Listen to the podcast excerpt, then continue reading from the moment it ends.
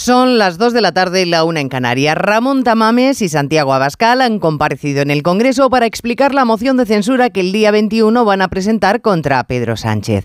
No es un secreto que tras el macarenazo en Andalucía, tras el fracaso de la candidata estrella de Vox en las elecciones autonómicas, el partido de Abascal necesitaba aire y la moción de censura les brinda el escaparate perfecto.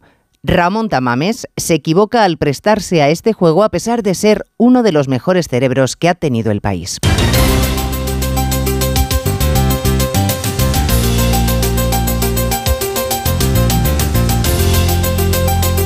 En Onda Cero, Noticias Mediodía, con Elena Gijón.